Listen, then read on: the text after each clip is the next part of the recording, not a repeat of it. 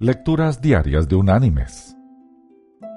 La lectura de este día es tomada del Evangelio de Juan. Allí en el capítulo 17 vamos a leer desde el versículo 1 hasta el versículo 5. ¿Qué dice? Estas cosas habló Jesús y levantando los ojos al cielo dijo, Padre, la hora ha llegado. Glorifica a tu Hijo, para que también tu Hijo te glorifique a ti. Pues le has dado potestad sobre toda carne, para que dé vida eterna a todos los que le diste. Y esta es la vida eterna, que te conozcan a ti, el único Dios verdadero, y a Jesucristo, a quien has enviado yo te he glorificado en la tierra. He acabado la obra que me diste que hiciera. Ahora pues, Padre, glorifícame tú al lado tuyo, con aquella gloria que tuve contigo antes que el mundo existiera.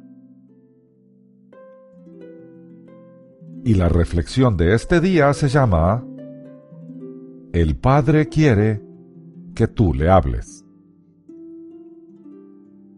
R. A. Torrey dijo, Una oración en favor de ti mismo no es necesariamente una oración egoísta. Citando la oración que Jesús hizo poco antes de su pasión. Ahora pues, Padre, glorifícame tú al lado tuyo.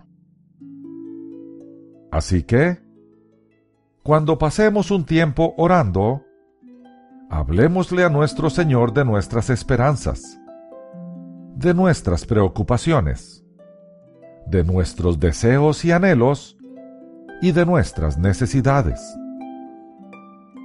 La Biblia dice que Él conoce nuestras necesidades antes de que se las manifestemos. Pero Él desea que nosotros reconozcamos quién es nuestro proveedor, nuestro ayudador, aquel de quien vienen todas las cosas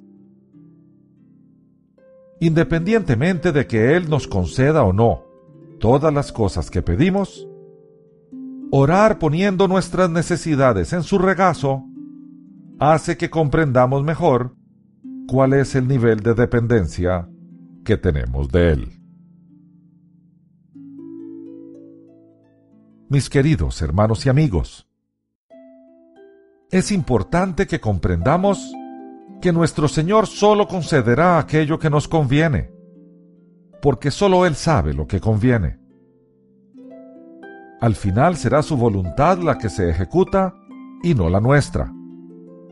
Pero eso no debería impedir que nosotros vayamos a Él, pues en la oración, nosotros nos fortalecemos al saber quién es el que está de nuestro lado. Nada más y nada menos que el ser más poderoso del universo. Es precisamente por eso que es necesario que recurramos a nuestro Papá Celestial. Él nos ayudará a ver las cosas más claras y nos dará la dirección que necesitamos. Cuando vayamos al Señor en oración, oremos por los otros. Pero no nos olvidemos de nosotros mismos porque la oración del Hijo siempre es escuchada por su Padre. Que Dios te bendiga.